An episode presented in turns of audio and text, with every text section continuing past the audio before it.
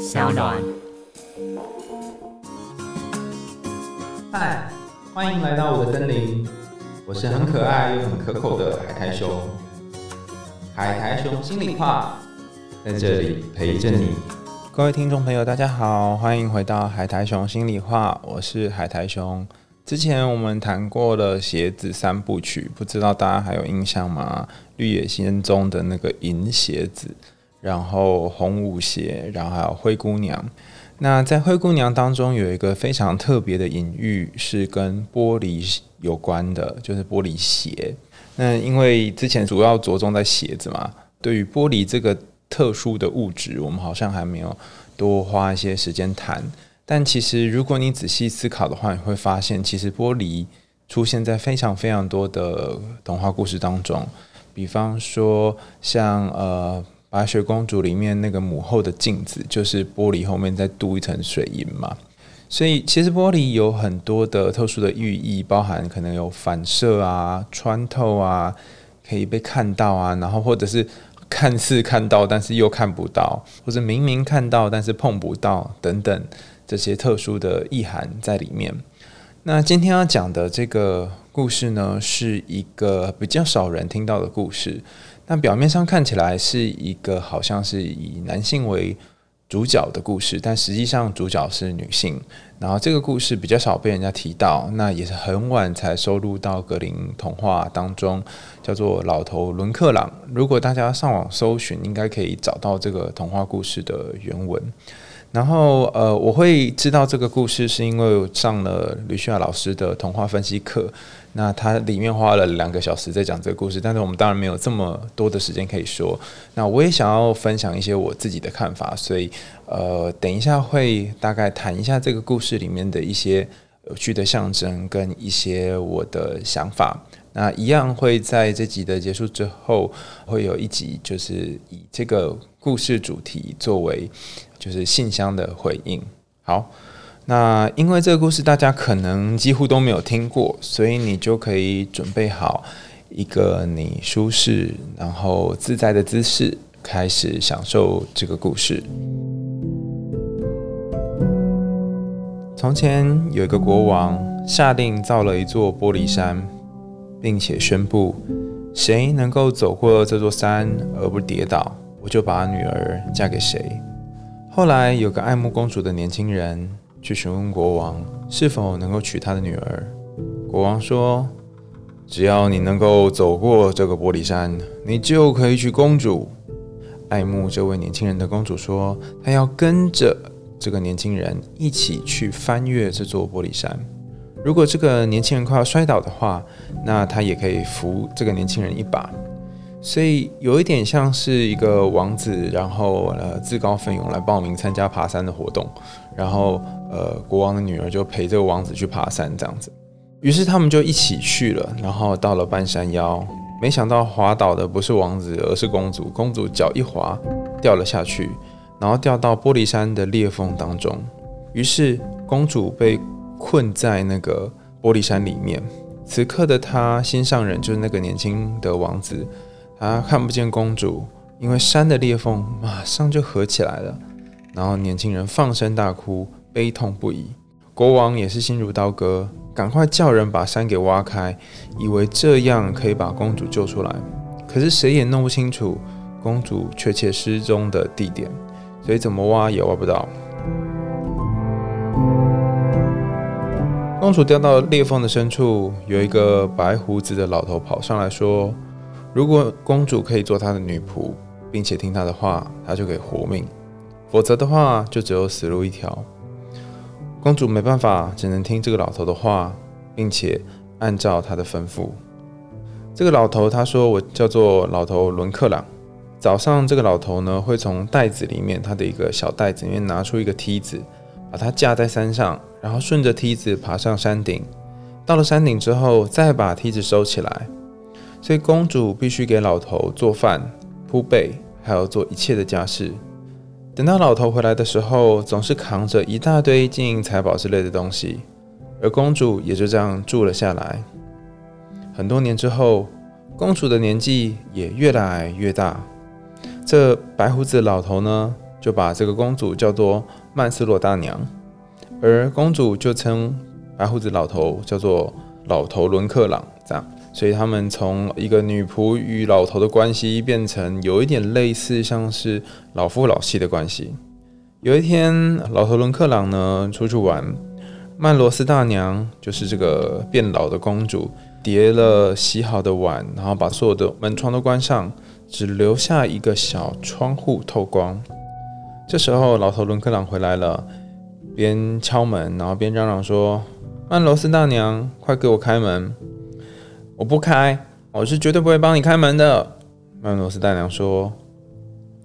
老头伦克朗于是说：“可怜的老头伦克朗，站在十七条的长腿上，腿儿站得又累又酸。”快给我洗盘子啊，曼罗斯大娘！曼罗斯大娘说：“你的盘子已经洗好了。”老头又说：“可怜的老头伦克朗站在十七条的长腿上，腿儿站得又累又酸。快给我铺床啊，曼罗斯大娘！”曼罗斯大娘说：“你的床已经铺好了。”老头又说：“可怜的老头伦克朗站在十七条的长腿上，腿儿站得又累又酸。快给我开门！”喊完之后，老头就围着房子跑，跑来跑去，他一直找不到任何可以进去的地方，直到他看到了一个打开着的小窗子。他想说：“哎，我可以从这里面看看他到底在干嘛？为什么不帮我开门呢？”于是老头就尽力的从窗户往里面看进去，可是他胡子太长了，头伸不进去，所以他先把胡子从窗户里面塞进去。那老头呢？他刚把胡子塞进来，曼罗斯大娘就把预先挂在那个窗户上那个绳子一拉，然后就痛，把那个老头伦克朗的胡子给夹住了。于是老头伦克朗的头跟胡子还有窗户就结为一体，就是拔不出来这样子。然后老头伦克朗因为太痛了，所以哭了起来，很可怜的央求曼罗斯大娘放了他。但是曼罗斯大娘怎么样也不肯。于是。曼罗斯大娘跟他说：“你得交出那个可以爬上山顶的梯子。”老头伦克朗早告诉曼罗斯大娘梯子在哪里。于是曼罗斯大娘呢就拿着那个梯子，然后一边哈拿着那个绳子，就是绑在窗户上的绳子的另外一头，然后慢慢慢慢慢慢慢的就是爬上那个梯子，然后到了山顶。到山顶之后，把梯子收起来，然后把绳子一拉，所以那个窗户就打开了。等于就是他自己出来之后，他人也蛮好的，他也把那个窗户打开，让那个老头伦克朗可以不要再这么痛。回到地表上之后，发现哎，好像什么事情都没有变，然后一切就像他刚掉进去的时候一样。公主回到他父亲的身边，告诉他发生的一切。国王非常高兴，而且那个王子还在现场等他，这样子，他们就一起挖开那座玻璃山，找到了老头伦克朗和他所有的金银财宝。最后，国王下令杀掉了老头伦克朗，取走了他所有的财宝。于是，公主也与王子过着幸福快乐的日子。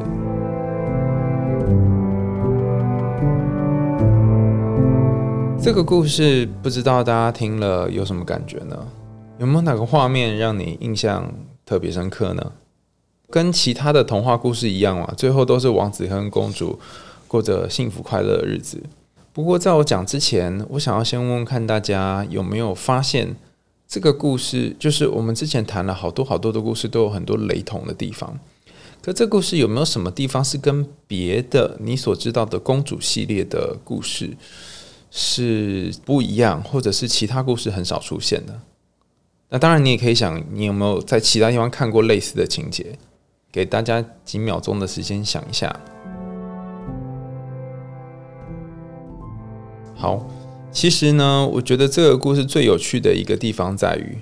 你知道吗？这个公主是世界上唯一一个在童话故事里面会变老的公主。你曾经有看过公主变老吗？所有的公主都不会变老嘛，然后她都是在青春年华的时候，这个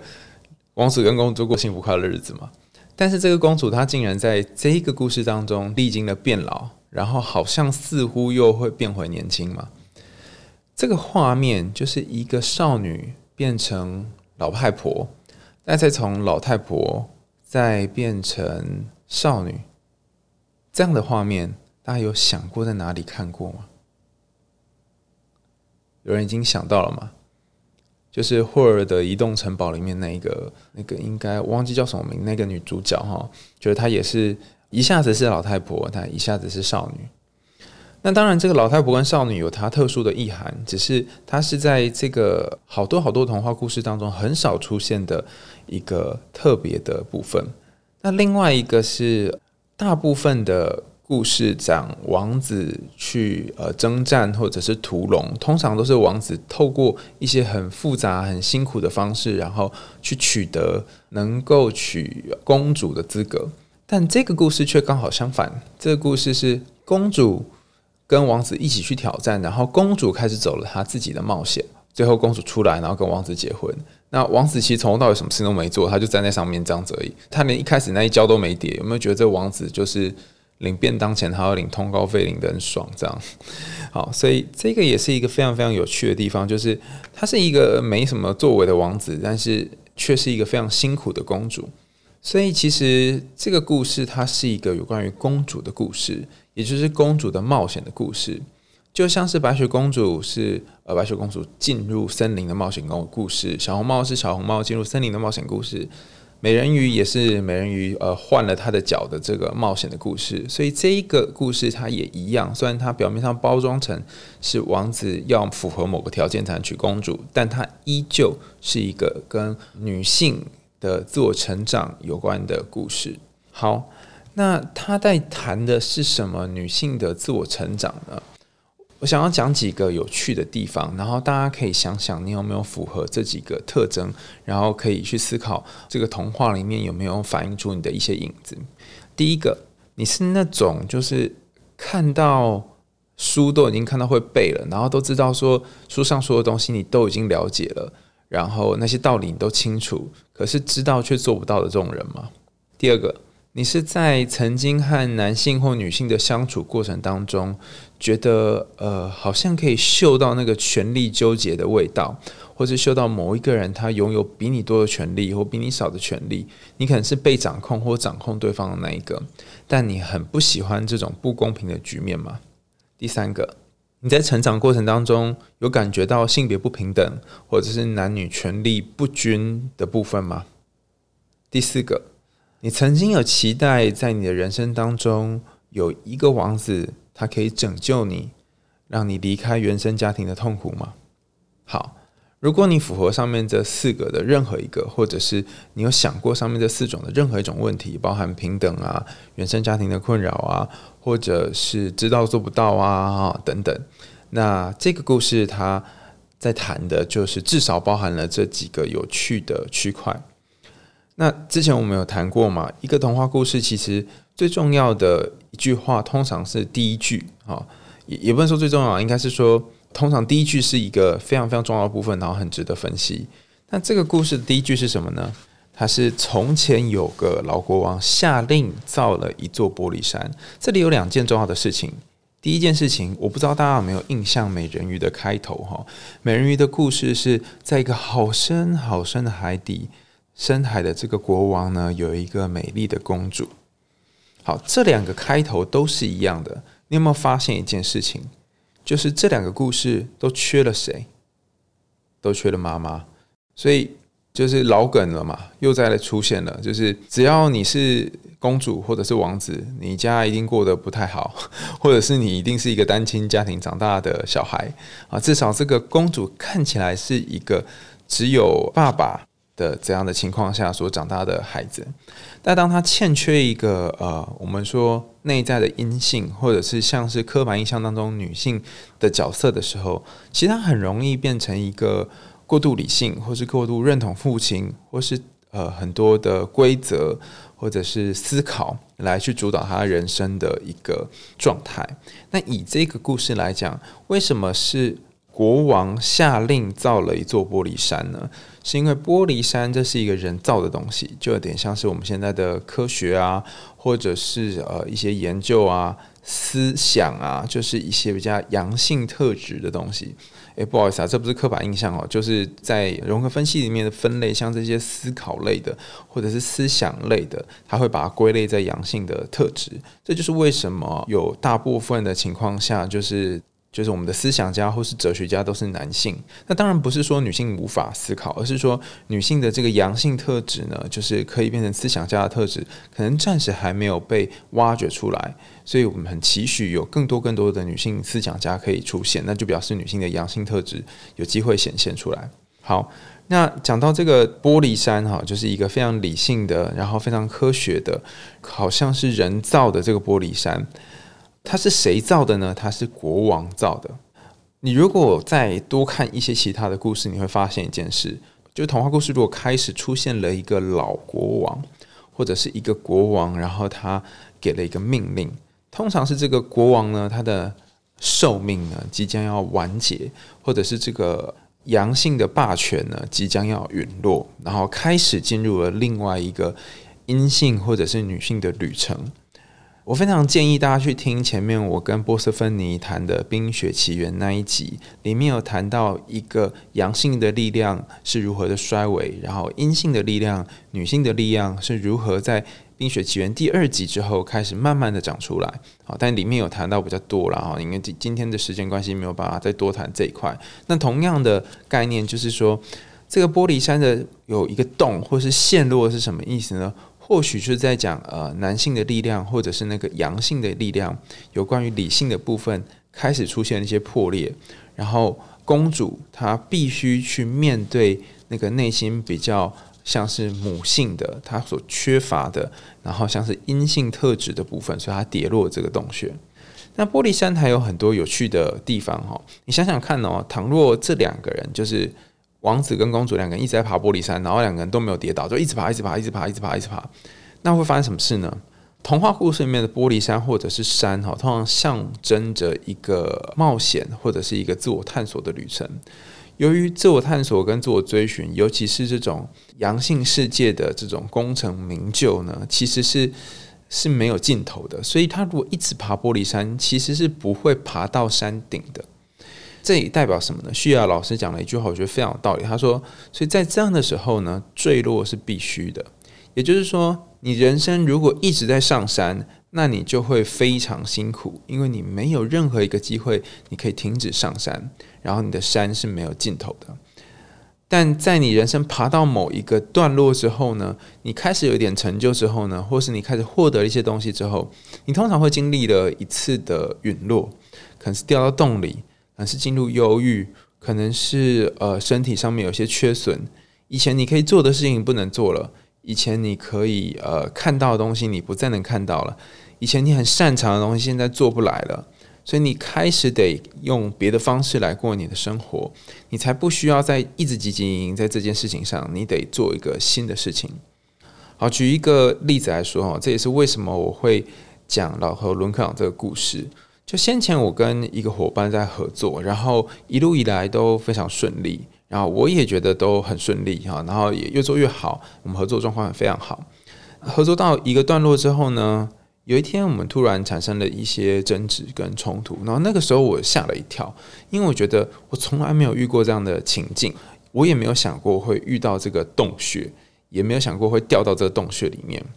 但我后来非常非常感谢有这个洞穴，因为有这个洞穴之后，我才可以理解到说，哦，原来啊，对方在意的是什么，然后我在意的是什么，所以这个从玻璃山跌入洞穴是一个很重要的。呃，人生经历，如果你人生从来没有跌倒过，从来没有掉到洞穴里面过的话，那你大概很难就是在人生进入第二个阶段。你永远都是在那个还没有长大的王子或还没有长大的公主的阶段。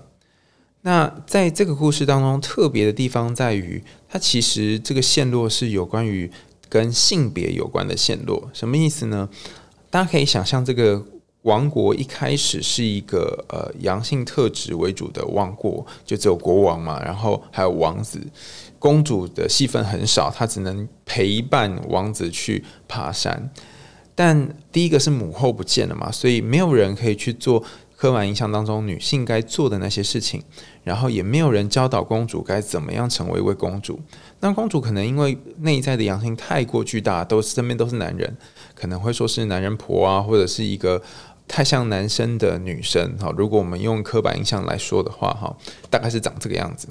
但我们并不是说这样不好，而是说。一个人如果要全然的发展的话，他可能内在的阳性的部分跟阴性的部分，刻板印象男性跟刻板印象女性的部分都要有一些发展。所以公主掉到洞里面就开始发展她刻板印象女性，也就是阴性的部分。大家有发现吗？她进入洞穴之后开始做什么呢？开始做洗碗啊，然后铺床叠被啊，就像是典型的女性通常会做的这些事情，而这是她从来从来没有做过。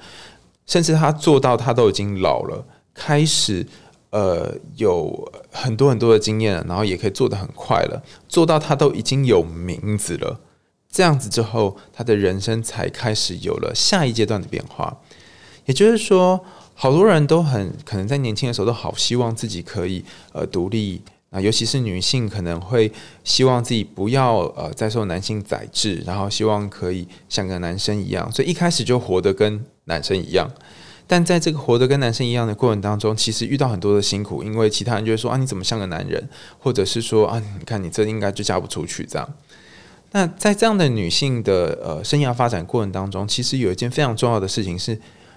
你得开始练习，让内心当中那些有些柔软的部分也可以出来。也就是说，你当然可以以胜过男性。或者是在职场上赢过男性当做前提，但一个更重要的事情是，你有没有办法接受心中不是那么像刻板印象当中的男性，而是很像呃温柔的，然后软弱的，或者是比较柔软的那一块，就像刻板印象中的女性的那一块的自己，有些时候也可以出现了。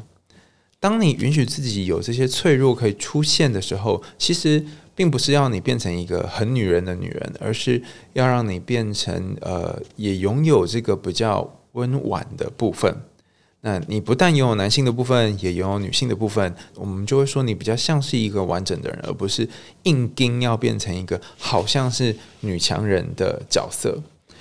好，那同样的这个公主，她也是在。一个理性的国度当中，进入了开始走她女性的角色，然后等到女性的角色走了一个段落之后，她终于有了一个名字，这个名字叫做曼斯洛妈妈。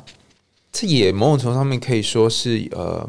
有点像是老夫老妻，或是一对不甘愿的婚姻，因为开始她掉进去，然后被当女仆是不甘愿的嘛。那你在当了一阵子不甘愿的太太之后，或不甘愿的曼斯罗妈妈之后，总有一天。你会想要用自己的方法来逃离这个地穴，逃离这个呃由老头伦克朗所掌控的世界，然后你会希望可以借由一些方式，可能是用智慧的方式来离开这个世界。好，那公主呢？她应该说这个曼斯罗妈妈，她获得名字之后，她用什么样的方式离开这个世界呢？首先，它并不是采取用攻击的方式，因为如果是在男性的童话故事当中，你就会发现王子一定是拿把屠龙宝剑啊，或者是跟这个恶魔正面对决。可是，在女性的故事当中，往往都是用一些计策，用一些方法。比方说，小红帽是在野狼的肚子里面塞石头嘛，所以同样的，这里他也用一些方法跟计策。那他采用的计策是什么呢？他采用的计策是在呃老克伦克朗的下来的时候呢，就是利用窗户把胡子给夹住。那胡子也是一个很有趣的意象哈，就是只有男生会长长长的胡子嘛。那它是长在嘴巴旁边的，所以呃，需要老师在他的分析当中讲两件事。第一件事情是，有些女孩是只会说，但是不会做的。有很多的情绪，有很多的抱怨，但是他们并没有真正做出一些行为改变。所以抓住胡子，有点像是抓住你表达的东西，然后让你表达的东西，它有机会变成一个可以实现、可以改变的东西。但另外一个是我自己想到的，就是我觉得它跟这个胡子跟呃阳性特质有很大关联。也就是说，曼斯洛妈妈她，也就是这个公主，她抓住了胡子，也某种程度上代表她抓住了某一些男性。一直以来掌控他的部分，这个抓住呢，又是一个很特别的抓住，大家记得吗？就是他在这个好大的房子当中，里面的一个小小地方开了小小的窗户，然后让老头伦克朗呢头伸进来。这意思是什么呢？一个巨大的男性，一个庞大的阳性的权利，他在这样的情况下，只得透过好小好小的窗户，卑微的把头伸进来。那在这样的情形，还要被这个女性给抓住，所以抓住这个老东港的这个胡子，我觉得还有另外一层意义是，它似乎某种程度上面不但可以跟外在世界的男性们相处，也可以跟内在自己比较那个刚硬的或是过度理性的阳性力量呢，去驾驭它，然后去掌控它，借由这个掌控长出智慧。那这个智慧是什么呢？智慧就是要求这个威胁这个伦克朗给他一个梯子。那梯子也有一些特殊的寓意哈，通常它是连接两个部分。那在这个故事里面，它就是连接两个世界嘛。上面倘若我们说上面是意识的世界，就是国王跟王子所在的世界。然后下面如果这是一个潜意识的世界，它其实有点像是当你面对了内心的这些黑暗的东西，然后把你内在的。坏的阳性的部分，比如说老头伦克朗这个部分解决掉之后，好好的去发展你内在的呃阴性的部分，就是那个呃曼斯罗妈妈打扫啊，呃准备床铺啊哈，然后那些你从来没有做过的女性的事情之后，当这两个部分都能够被好好的施展，然后被驾驭之后，你终于可以伸出一个梯子，然后这个梯子会让你从那个很悲哀的、很深的。很痛苦的地狱的窘境里面呢，有机会可以跑出来，而且并不是用一个粗暴的方式，而是用一个很有智慧的方式跑出来。呃，大家记得曼斯罗妈妈是爬上梯子之后，然后用绳子再再把那个窗户打开嘛，所以其实他也放了呃这个老头伦克朗。然后在这个故事分析的最后，因为时间的关系啊，想要提一个有趣的东西，就是。有关于那个这两个人的名字，他为什么叫做老头伦克朗跟呃就是曼斯罗妈妈呢？好，其实是这样子的，就是呃泫雅在他的分析当中有提到，老头伦克朗的原文是 O rank red，就是如果翻译哈，就是他应该是不是英文哈，但他翻过来的意思有点像是红武士的意思，就红色的骑士，红色的武士。曼斯罗妈妈就是。它的英文是呃，men's red，就是男人的红。这两个摆在一起就很可以理解的嘛。一个是拿着这个武士，就是红色来当做他的呃，就是生命前进的一个武士。那另外一个是被这个男人所拥有的，呃，他没有办法拥有自己的一个叫做男人的红。那这两个特殊的。有关于“红”的这个名字呢，它到底在讲些什么呢？其实我们就要谈“红”这个词或者“红”这个颜色，在童话故事里面，大家通常都代表什么？大家第一个可能会就会想到，呃，公主的苹果，或者是呃小红帽的那个帽子，都是红色嘛。那我自己觉得，红色其实有很多的联想或隐喻象征，比方说，它可能是生命，可能是月经初潮，可能是性欲，可能是爱。可能是滋养，可能是源源不绝的热情等等啊。那当这个老头伦克朗他的这个红呢，被一个武士或一个盔甲给给限制住的时候，他的他的生命其实是禁锢的。看起来他可以就是拿着梯子，然后四处去抢人家财宝嘛，但他其实根本不知道把那些攒下来的财宝要如何使用，他只会存起来而已。那这个男人的红呢，也就是这个曼罗斯妈妈，她一开始的角色其实是被男人所占有的情欲，或被男人所占有的女性角色，或是男人所占有的一部分哈。但随着这个故事的发展呢，她终于可以跳脱男人的红这个名字，但她得先拥有这个名字。然后渐渐成为自己的公主。大家记得吗？在故事的最后，就是国王把这个山挖开，然后刺老头伦克朗死掉。他不是真的要让伦克朗死掉哈，而是我觉得他有点意思上是说，让那个内在的呃比较负面的阳性的力量，让他用某种形式呢变得比较小，或者是比较影响不太大。啊，然后让那个内在的阴性的力量可以更被显现出来，所以公主就真的像是个公主了，而不是那个过度理性或是明明看到但是不知道该怎么做的公主，因为她其实在下面有操练了非常非常多的实物的技巧。那什么叫做看到做不到呢？就是那个玻璃哈，它其实就是这个概念。当你看到玻璃后面有一个杯子或是有一个碗，任何的东西的时候，其实你会有一种。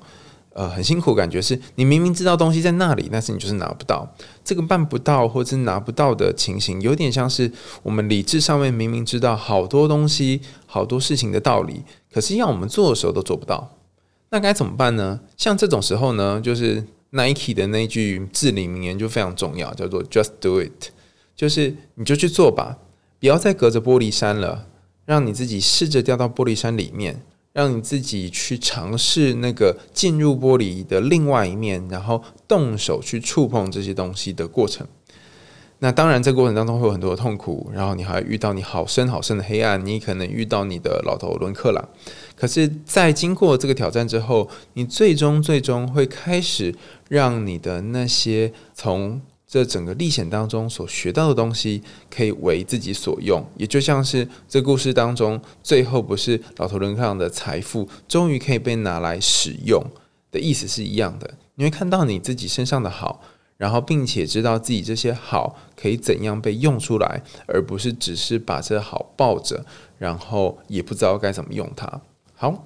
今天分享的这个老头伦克朗的故事，除了跟我的生命历程。有一些关联之外，哈，就是在谈到呃我的一些合作过程当中，然后好不容易有了一个跌落，然后这个跌落不但让我意识到不论是性别角色之间的差异，也让我意识到说，哎，好像是不是我们在爬一座山的时候，总是要有跌倒的时候，然后这个跌倒会让我们可以重新思考这条路是不是该做一些调整，或是有一些重新的准备。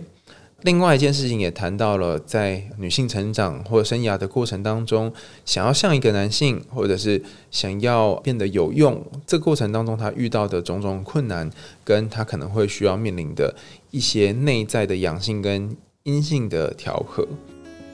在下一次的节目当中，我们将透过两个。海苔熊信箱的内容，结合这次我们分享的老同乐课堂的故事，然后来看看他们的生命遇到什么样的课题。这次的节目就到尾声喽，哈！希望大家继续追踪海苔熊心里话。我们这期海苔熊心里话就到这里，大家再见，拜拜。